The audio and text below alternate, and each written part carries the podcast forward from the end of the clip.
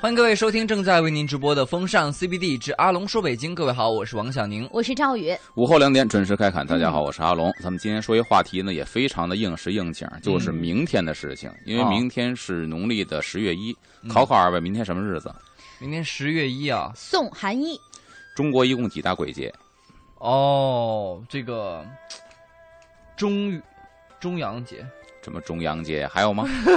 中阳节。所以说，在节目开始之前，有开玩笑的时间，好好做功课。三大鬼节：清明节、中元节和十月初一。哦，清明节四月五号，中元节是佛道两教的节日，道教叫中元节，佛教叫盂兰盆节，是农历七月十五。然后就是十月初一送寒衣。啊，还真是！最近看这个，我们家 旁边那胡同里开始摆着卖那个纸钱的了。然后很多小摊儿都出来了，确实有这么一个节，在提醒着大家，又要给亲人们远去的亲人送寒衣了，烧纸。嗯，而且这个节日，首先在今天节目开始之前，我先要很郑重的声明一点，要堵住那些微博上道德帝的嘴。我说的是中国的民俗传统，不是鼓励大家在雾霾天烧寒衣。OK，好。然后咱们说这个三大鬼节说完了，那么为什么在这一天要烧寒衣呢？这个出处起码有正史，还有传说两方面。嗯，咱们先说中国的《礼记》当中就记载了一个人何为孝呢？嗯，其实孝，我们从表面上看这个字很好理解，孝字头是一个老字头。嗯，孝的底下是一个子。嗯，那么换句话说呢，子把老子扛在头上。嗯嗯，此为孝。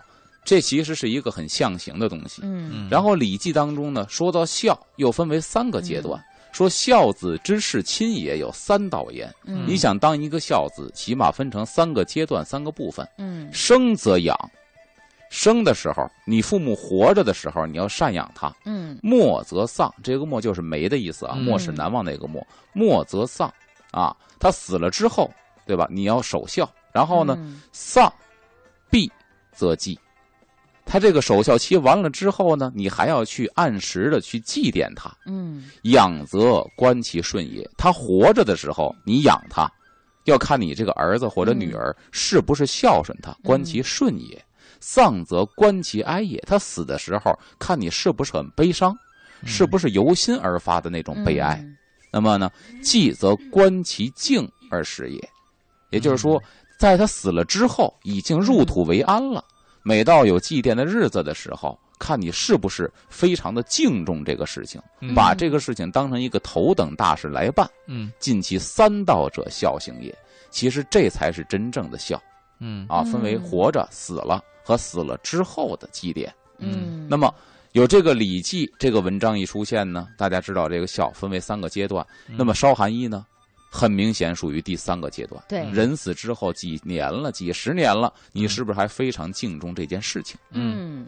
然后传说版本是这样的，传说版本是出自于孟姜女和范喜良的故事。嗯。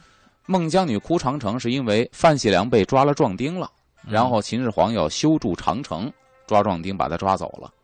又到了天气转凉，变为寒冷的时候，那么。在家里边思丈夫心切的孟姜女，一想这个时候丈夫离家出走，穿的是单衣呀，嗯，这时候应该送去棉衣了，自己亲手做好了棉衣棉裤，给这个丈夫范喜良送去。等到了这个工地之后，没有找到丈夫，嗯，在一个老工头的指导之下，说其实你丈夫已经死了，我们给埋在什么什么地方了。孟姜女就来到了埋她丈夫尸骨的这个地方，一通的痛哭。结果传说把长城哭倒了，嗯，然后呢，他带的棉衣棉裤也没有用了。那么这个老人就说：“干脆你就烧了吧，也算是祭奠亡灵。”嗯，那么孟姜女把这个做好的棉衣棉裤给范喜良烧了。据传说，打这之后开始流传了一个传统，就是十月一送寒衣。嗯，当然这是一个美好的传说，传说啊，表现了人间的那种感情。哎，关于这个传说，我怎么还听过一个呀？啊，你说什么传说？朱元璋寿衣的那个传说。那这个太这个就太胡说了，为什么呢？这个孟姜女烧寒衣都已经是说白了啊，已经是无事可考，或者是它本身就是一个传说。嗯为什么在孟姜女之前已经有这个习俗了？啊，嗯但是说如果说的朱元璋的话是明朝出现的习俗，这不瞎掰吗？嗯那南京确实有一个民谚呀，嗯民间的谚语是这么说的：说十月朝穿棉袄，吃豆羹遇寒十月冷朝啊，十月朝穿哎棉袄，吃豆羹遇寒冷。就是寒衣节呢，好像也是有人说从这个典故开始来的。嗯，说说吧。就是朱元璋嘛，在嗯南京的时候，他不称帝嘛，也是我们最近做的这个节目。为了当时显显示他这个顺应天时，所以在十月初一这一天呢，早朝嗯行寿衣之礼，而且把刚收获的这个赤豆、糯米做成了嗯热羹，就赐给了群臣，说嗯尝尝吧。所以只是十月朝啊，穿棉袄，吃豆羹，御寒冷，就有这么一个民间的谚语从这儿传出来。嗯其实嗯这个跟烧寒衣是没有关系的。十月朝是指的活人，不是死人。在这儿呢，嗯也给像赵宇这样比较迷茫的纠正一下啊。嗯因为什么时候换衣服，在历史上是有明确规定的。嗯你刚才说的十月朝，这个时候是换季的时候。说白了，古人的衣服啊，不是说由着自己，尤其是在朝为官的，不是由着自己的性子来换的。好像是皇上是下令他有一个固定的嗯时间。那么清朝换服装，在北京定都了，清朝换装的时间是哪天呢？好像清朝换装是一个大节。是吧？我可以提醒一下，这个节在古人眼里跟年是一样的。是吧？对，中秋啊，冬至，哦，冬至哦，俗话说嗯冬至大如年。这一天去天坛祭天，祭祀完天之后回来，才开始换冬装。嗯，这个冬装，也就是说皇上穿上貂褂了，啊，大臣们也穿上貂褂了，就配上一个大衣了。嗯所以这个帽子也换了啊。嗯帽子的那个帽子是不一样的，下帽是斗笠状的，那个冬帽是卷边的。嗯这是清朝的服装。然后刚才说到这个宋寒衣呢，说到这个范喜良和孟姜女的故事，嗯其实这里边有一很好玩的，他们俩的故事衍生出了很多事情。嗯，咱们知道，其实秦始皇并不是修筑长城的人，可以说秦始皇是连起了长城的人。嗯你要说嗯这个秦始皇连长城，这更科学一点；嗯修长城呢，还不是，因为很多段以前的长城就留下来了。嗯再一个呢，各行各业都有祖师爷，这是一个题外话，跟烧寒一没有关系。那么，你们猜猜秦始皇是哪个行业的祖师爷？秦始皇秦始皇跟我们日常生活有很大的关系，啊，哦就是从柴米油盐酱醋茶里边去想去，烧柴火的，不是，醋，不是，离得差不多了嗯啊、嗯，卖醋的店里边也卖这东西，酱油也不是，就是油盐店卖这东西。油盐店卖这个东西，哎。呃，呃油盐店卖这个东西，那就是那个哦，那个漏斗啊，不是，是吃的，吃的呀米不是。面，油盐店。油油盐店啊，你说的米面以前叫米面庄子，嗯。啊。啊，在老北京这是两个行业，不在一个店里卖。油盐店里嗯面卖的香油、呃，其实是咸菜，、咸菜，啊对。这为什么呢？啊。这个其实也是源自一个传说。嗯。啊，因为很多的这个这个祖师爷其实都源自传说。那比如说这个妓女行供这猪八戒都是源自传说啊，啊。嗯没有这个人物，是因为也修筑长城的时候，大量的这个工人嗯。这些苦力，他们不能光修长城，你也保证他们这个生命体征啊。他们要是病倒了或死了的话，对于你工程是一个损失啊，得管他饭。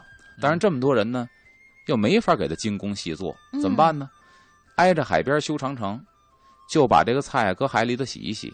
后来偶然间发现，洗拿海水洗完的菜呢，上面结了一层盐的结晶，嗯吃起来呢是又有这个菜味儿呢，又有咸味儿，既嗯补充营养了呢，还补充体力了。嗯。所以后人就说秦始皇修长城才留下咸菜，那么以后咸菜业的祖师爷就供秦始皇了。哦，这也行，吃咸菜的时候，以后想想秦始皇。哎，呃，刚才咱说到这个烧寒衣，啊，十月朝，这是活人的吧？然后呢，它是由活人嗯。演变到给死人烧寒衣的，嗯。因为十月朝还有一个民间的说法叫暖炉会，嗯。就是这一天的时候呢，大家基本上开始把炉子拿出来，该躺好的躺好，该找煤找炭的去找去。嗯。这炉子升起来，一家人暖暖和和的，晚上来一个围炉夜话，嗯。喝着个茶，吃着点小零食，一家人在炉火映衬之下融融的，这么聊天嗯。但这个时候就体现出中国人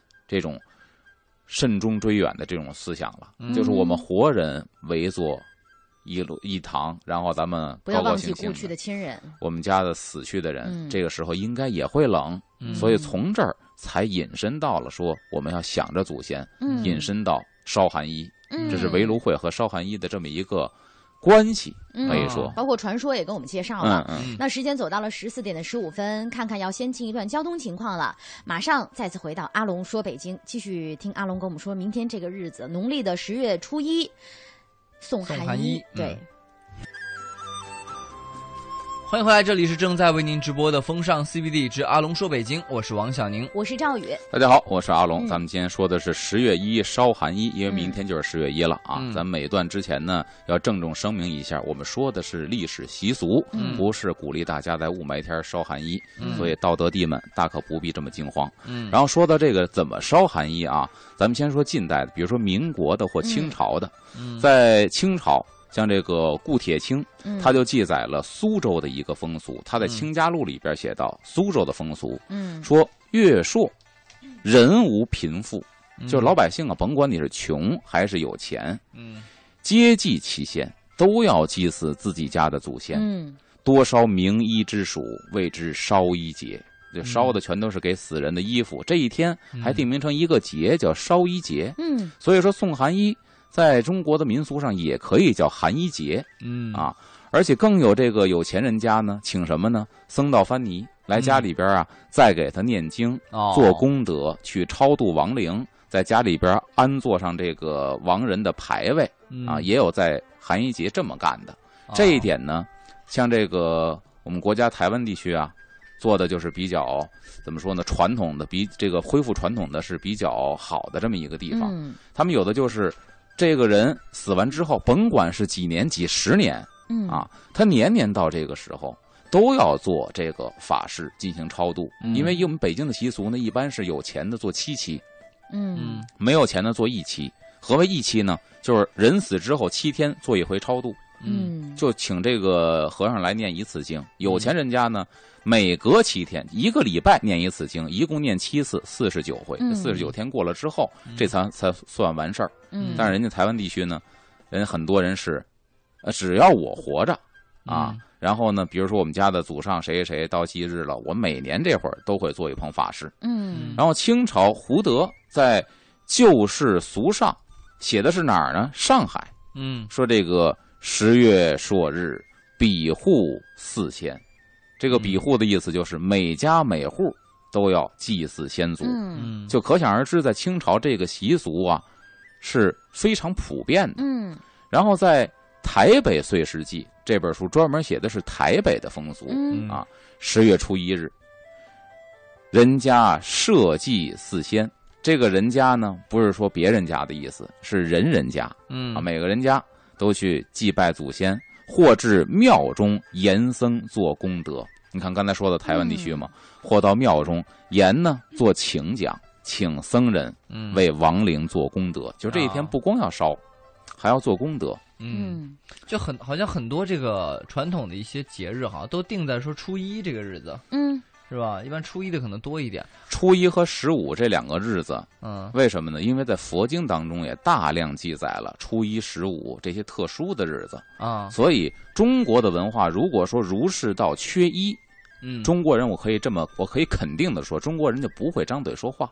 嗯所以不要说天天我们就以打着科学的旗号，嗯科学是没有错的，但科学不是万能的，起码现有的科学和已知的科学不是万能的，嗯对吧？嗯所以儒释道三教缺了一个，中国人就不能开口说话。举一个最简单的例子，家贼难防，嗯人不为己，天诛地灭，这都是佛教用语啊，嗯同志们。嗯如果没有佛教，中国人能张嘴说话吗？当然，嗯如果没有道教，中国人也不会张嘴说话，嗯起码你的语言缺失了三分之一了。非常重要。而且就是我发现一些关键的词哈，嗯你比如说，呃，一个月那么多个日子呢，嗯就作为我来讲，我有印象的只有两天是有、它有汉字对应的，就是啊朔和望，对对对，朔是初一，望是十五，月亮，咱们中国人其实要说阳历、阴历这个东西啊，得看怎么说。现在我们使的二零一四年，这是西历，啊。它并不是说，哎，我们阳历是二零一四，这是一个嗯错的，嗯因为中国人阴历是看月亮定的这个历法，啊。中国人也有看太阳定的历法，啊。所以中国的历法是很多的。嗯。因为你要是兼顾耕种的话，就要看月亮。嗯呃，万物生长靠太阳，这话没错。但是我要嗯补充一句，万物生长更要靠月亮更靠月亮。啊随便问一个农作物学家或者问一个中医专家，他都会告诉你这话是没错的。嗯所以，那么初一十五，一个是没有月亮，嗯一个是月亮圆，嗯这是月亮周期变化当中的两个节点呢嗯啊。然后在这个清朝的《地经岁时记》里边也记载了，说十月朔，市民家祭祖扫墓，嗯他们就是要祭祖，有的甚至于呢，像清明节一样，要出城去自己祖先坟上去扫墓，哦如中元仪。就这个哦规矩啊，跟那个七月十五中元节那鬼节时候规矩差不多。嗯晚夕兼书，这里边有意思了啊。晚夕就是晚上，嗯兼书明主谱，然后加以五色彩帛做成衣冠带履，于门外奠而焚之，曰送寒衣。这里边其实有一个词儿很有意思，叫兼书明楚。这嗯。兼书呢，兼就是缄口不言、封口的意思。嗯啊兼书明楚就是你在烧寒衣的时候是有一定的规制的，嗯。你要把这寒衣呢包在一包袱皮儿里，当然这嗯。包袱皮儿也是纸糊的，嗯。这包袱皮儿上头要写上谁谁谁收，啊。你跟祖先要说什么话都要写上，啊哎，然后再把这东西装进去，嗯在门外头去烧，这个叫送就寒衣，很重视。我怎么？听着有一种快递的一种就是这个意思，就是这个意思。你要。写上谁收，还嗯留下联系电话，万万一送不到的话就我发现就是等于进行这件事情的所谓后辈吧，亲人，他其实希望故去的亲人是能感受到自己的嗯。这一片孝心。嗯。你刚才说那个像送快递一样，啊。实不相瞒，在很多寺院有这种坟炉，上面写四个字，啊。叫什么呢？冥界金行。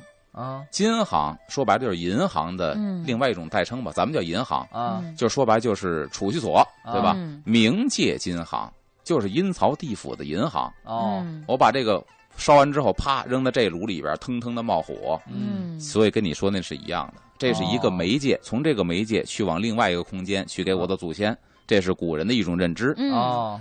咱们再把这时间往近了倒，到了民国的时候，北京指南上面写的是什么呢？嗯？十、月初一日为孟冬，啊，嗯。咱也说过孟仲季，十月初一日是嗯。孟冬，就是初冬，嗯嗯。天气刚刚转冷，朔日上种，也说的十月初一这一天上种呢，上坟，嗯。且祭寒衣。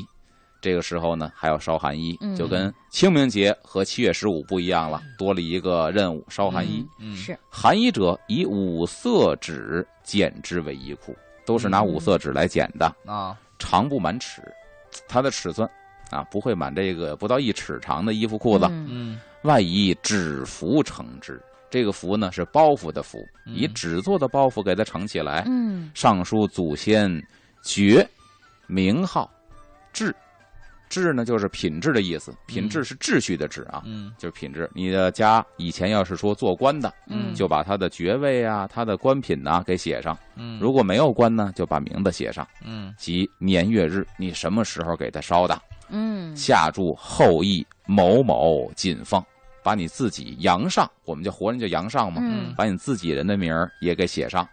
入夜忽而焚之，嗯。烧寒衣没有白天烧的，都得晚上之后，这也是中国古人的一个观念，说嗯只有晚上之后，这百鬼夜行嘛，啊嗯他才会出来拿你送他的东西。嗯他见不得这个阳光，阳气太足，出不来，还得呼而焚之。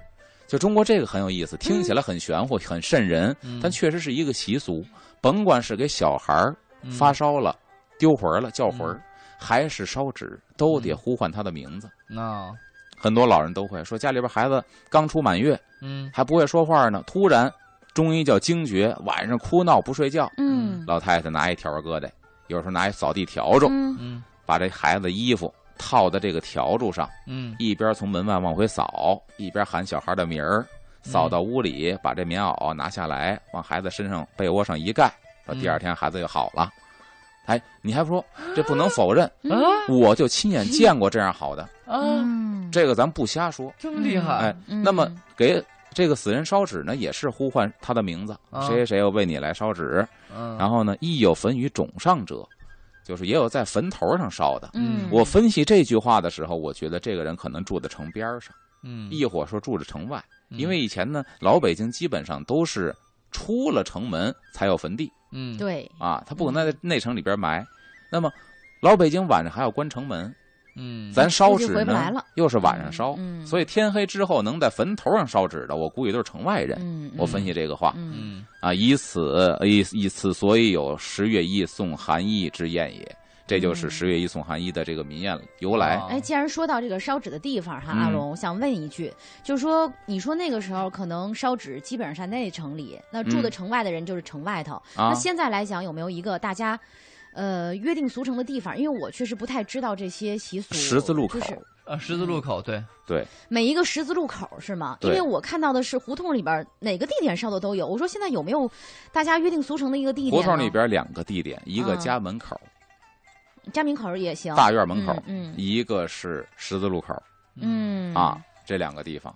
而且好像都要用白酒，是吧？呃，嗯白酒啊，砖头画圈儿啊，嗯画锅啊，啊，嗯，这是。还有说什么一阵风吹过，然后就得拿走了，就等于是。啊，有这个有这个说法。但是呢，你要说嗯。这个季节不是总是有风嘛？风一起呢，吹走它那个风一样，它那个风就吹那一片，小旋风。转的。其实这东西特别的，嗯。这东西其实很科学啊，这个嗯。不是迷信，因为如果你见过大量烧东西的，我亲眼见过嗯。大量烧东西的这个这个这个情境，嗯，它里边是起旋风的，因为它的哦这个冷气流、热气流对流之后，它是起嗯旋风的，嗯这个是有科学依据的。嗯，哎，然后咱们接着说这个大兴县志嗯记载的十月一，他也写的是裁五色纸做男女衣，曰寒衣，嗯修具四仙，持杵定分之。就这个时候，他要加了一样东西，这个定，这个定是什么呢？就是现在银子那个哎模型用金箔纸、银箔纸啊叠的啊这个金银锭啊，啊，然后呢送寒衣，或有祀于墓者，就是也有在坟地上烧这些的。嗯但是我看到一个陕西的临潼县志，我不知道有没有陕西朋友啊，啊可以跟我说一下你们是不是这样？它的原文记载是十月一日鸡鸣焚纸，啊，那就是说白天了，那就说白天或者天耀亮飞蒙亮之前，啊，嗯。就是北京话说鬼呲牙的时候，嗯。要亮没亮的时候，嗯。呃，焚纸献馄饨祭先，就是要给祖先牌位啊，奉上一碗馄碗馄饨啊，谓之迎寒衣。这是陕西的记载，嗯哦，有没有陕西朋友在听？如果有的话，赵宇说一个互动方式。好，如果有陕西的朋友的话，可以跟我们分享一下您那边烧寒衣的这个习俗是不是这样？嗯，微信公众账号可以搜“都市之声”，添加好友，文字留言就可以了。嗯但我就除了烧寒衣之外，我还见过，嗯就是嗯除了那个银锭啊、什么金锭之外呢，嗯啊，还有那个以后打的钞票，还有那个呃车子，还有小大别墅呢。这是现在人嘛，就是说这个时代发展了，呃 时代发展了，所以他有这个东西了。以前没有这么发展，没见过电脑、手机，嗯，对吧？烧完手机还烧个乔布斯，教那个老头怎么使，对吧？呃这都是时代发展造成的这个现状啊。嗯，是这样的看看时间哈，走到十四点三十了，我们说着说着也得稍休息一下。听到的歌来自齐秦的《花季》，稍事休息，马上回来。阿龙说北京，一会儿见。欢迎回来，这里是正在为您播出的《风尚 CBD 之阿龙说北京》，我是王小宁。我是赵宇。大家好，我是阿龙。因为明天呢是农历的十月一烧寒衣，所以今天呢说说送寒衣的习俗啊。嗯我们只讲习俗，并不鼓励在雾霾天烧寒衣。对，然后下边说的是，刚才说的是历史上都有什么样的记载，嗯下边说一个记载的非常详细的烧寒衣的步骤是什么样的，哦这是《旧京风俗志》的记载。嗯嗯，据我查的资料，这是最详细的。嗯他说十月初一日，京俗为鬼节，嗯这一天呢，京城管这叫鬼节。谚云：十月一鬼穿衣，嗯盖言天气渐冷，已死之人亦须穿衣也。也就大概意思呢，他就说可能是天气慢慢冷了，啊，所以呢，活人觉得死人这个时候也必须得穿上衣服了。嗯故居民每届九月下旬，那么这个时候呢，老百姓每到九月下旬的时候，这是农历，纷纷筹划送寒衣。这个时候就开始预备这件事情了。嗯嗯于是指定军力士三倍。你看这属于是卖方市场了，嗯一到这时候供不应求啊，所以它的价格往上提升，利是三倍，是以前三倍的利，嗯你爱买不买？嗯那这个时候，至于所焚之物，大别有三，烧什么呢？基本是三样，一为包袱，就是盛用那些东西的这么一包袱。活人用的是布包袱皮儿，他们用的什么呢？系用白色毛头纸糊成约尺余见方之袋用白纸糊一个一尺见方的袋子。嗯这袋子糊完之后不算完，为上部封口，这口是不能封上的。嗯嗯带面用黑色印成佛经咒文，嗯这口袋外边白纸得印上黑色的佛经跟咒，嗯中间留有长方空白，嗯留这是干嘛使的呢？以备填写收者之名号。嗯下方则记者添姓名，嗯底下还得把你阳上的子孙的名字给添上，有种挂号信的感觉。哎。并书名名义若干，嗯。还得写上。您送了几件衣服、几条裤子，名义若干，嗯。得写明白了。金银锭若干，给烧了多少钱嗯。也得写上，嗯。跟那汇款单一样，哪个单位汇来的，汇了多少钱，这都不能有误。嗯。至于所谓含衣者，系用五色彩纸折叠粘糊而成，也是拿五色纸。红黄蓝白黑是吧？嗯其实这个呢，倒没有什么特别的规定。嗯你要说我用紫的行不行呢？也行。哦，我用别的色儿，就是这色儿是窗户开的嗯啊。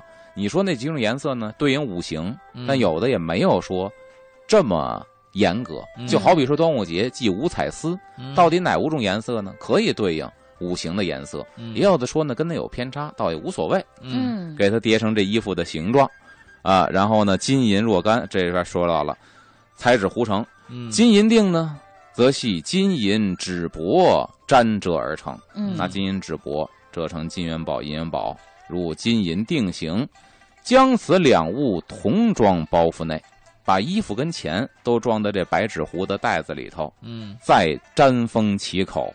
这个时候，把包袱袋的口儿给它粘上，嗯。沉于桌上，还不算完，还得给它供在桌上。嗯。除此之外，还得供以菜蔬，鲜水果也得洗好了供上，嗯。并煮饽饽。这个饽饽就是典型的北京话了。饽饽，嗯。哎，其实不就是馍馍。不是饽饽是饺子，哦，并煮饽饽。在结婚的时候，这叫子孙饽饽，嗯。嗯。哎并煮饽饽。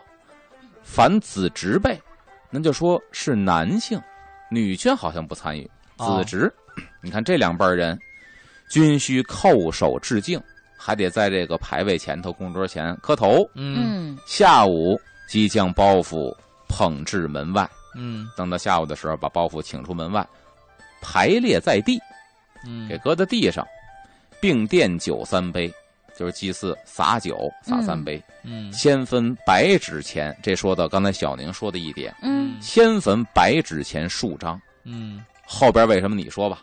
啊，就是因为那个后面的拿再扔一些在这个圈子外面嗯，烧随便烧一点，给其他人家的给那个路过的就是那些嗯找不到方向啊，或嗯者是找不到自己的家人所所烧的地方的那些呃这些灵魂呢，嗯。给他去拿去灵花用，哎。让他不要抢，不要伸手抢我们这个给祖先准备的东西。对嗯，所以它后边写的是呢，未知打发外岁，岁就是邪祟的祟，鬼祟的祟，嗯。外岁。嗯。所谓外岁者，为孤魂冤鬼，嗯。就是打发这些的。嗯。盖先坟此少许纸钱，先少烧一点儿，嗯。诱此鬼魂抢夺而去，嗯拿这去勾引别的鬼魂，他们去抢这个钱了。嗯然后正式焚化包袱，则家鬼可收得矣。这个时候再焚这大包袱，你们家的祖先就能收到了。嗯除此之外呢，他把这个做彩衣剪下来的这些个彩纸的零碎片儿啊，嗯一同放在包里烧了，嗯这也很有意思。能不能猜猜为什么他把那个零头八脑的？啊，因为万一就是这个衣服呀，那你穿时间长破了，你还有丁个打个补嗯丁。真的啊对，这是当补补丁使，哎，而且这个烧寒衣呢，它咱这个时段到了，可以留一个悬念 是什么呢？啊烧寒衣鬼说人类社会分个三六九等，这鬼界它也分个三六九等，哦而且从这烧寒衣就能体现出来。哎呀，这种说法还真的是我们要好好研究一下哈。我们看看时间，先进一段交通服务站。嗯，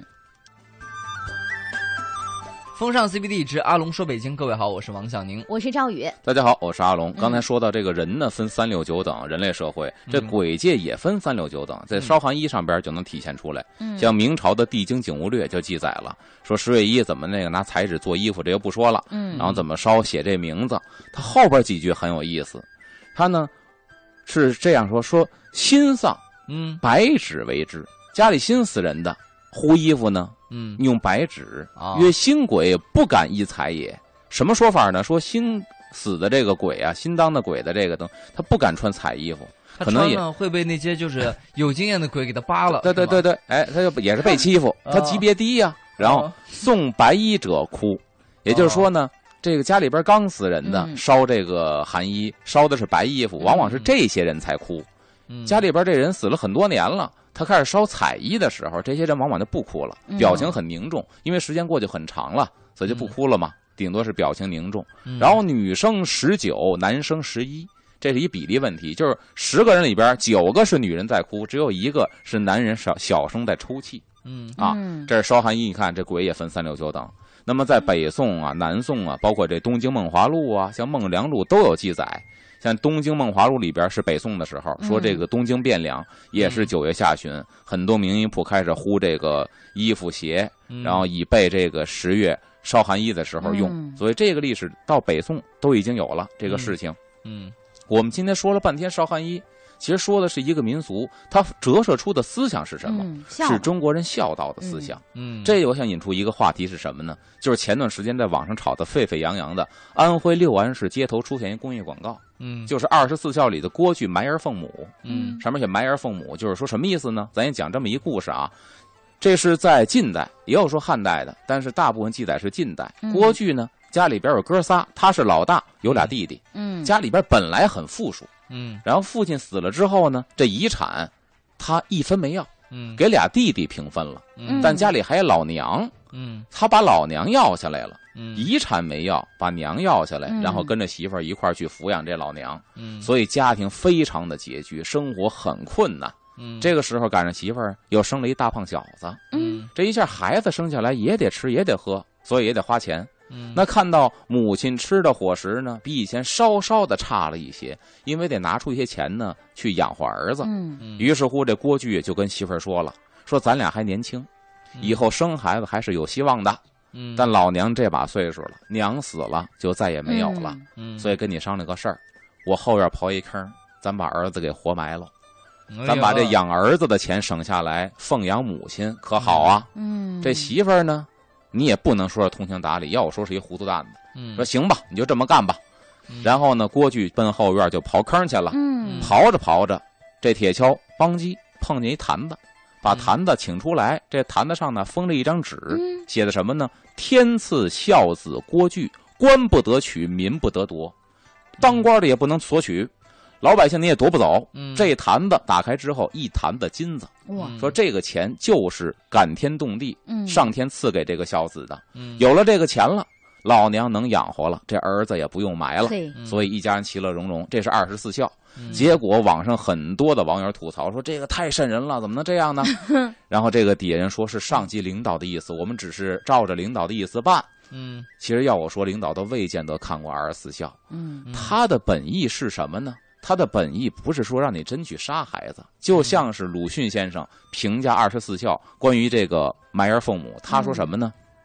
他说这个孩子，咱说白话，就这孩子是相当可怜的。嗯这边呢，母亲抱着他，在母亲膝上呢，在这嬉笑的时候，他想不到他自己亲爹正在后院刨坑嗯要埋他呢。嗯而且他说呢，我不赞成这种这种事情。鲁迅很幽默，说我绝不赞同做一个孝子，当然是打引号的。为什么呢？他说我们家也挺穷，我妈嗯现在身体也不好，那要是埋的话，那就埋我呗。嗯但是嗯这个故事说到了，说这个郭巨到后院刨坑的时候，刨出一坛子金子，结果儿子不用埋了，嗯感天动地，一个大圆满的结局。嗯但鲁迅说：“我不傻呀，这种概率是微乎其微的，是所以我还是别这样做的好。其实他是在调侃当中澄清了一个他的思想，什么？我并不反对二十四孝，但我们嗯反对的是愚孝，嗯嗯，就是孝是要有你的方式方法的，嗯。并不是一味的顺从。嗯，有人说古人就是一味顺从啊，二十四孝你看里边什么卧冰求鲤啊，嗯。什么埋儿奉母啊，乳姑奉亲呐、这全都是那些个特别愚孝的那些个典范呢。嗯。但是那是古人，所以鲁迅在《拿来主义》里边有一句非常经典的话，沿用至今，叫“取其精华，去其糟粕”。嗯，所以说，在这样的一个时节，我们可能想到明天哦，是这个十月一送寒衣。那可能除了我们的这些民俗之外呢，你可能会有些人在老家可能会选择烧纸，对吧？嗯那你想一想，那天儿也是马上快凉了，那给自己的父母多加一件新衣服，也不是未尝不可，嗯对吧？就是我觉得人在活着的时候，你多尽一些孝。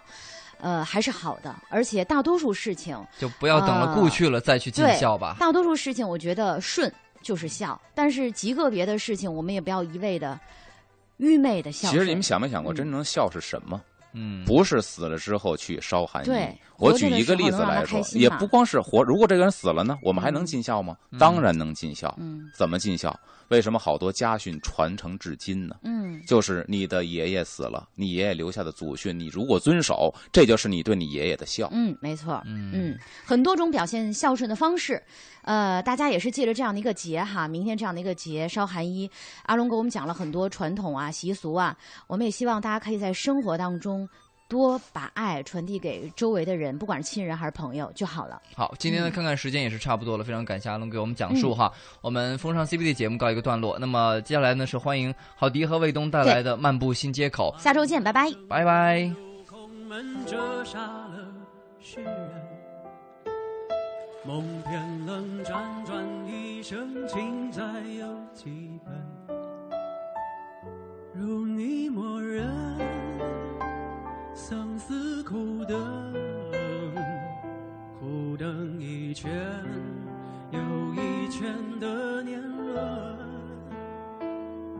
浮屠打断了几层，断了谁的魂？痛直奔一盏盏灯进他的山门，容我再等，历史转身，等就像春，等你弹一曲古筝。雨纷纷，旧故里草木深。我听完，你始终一个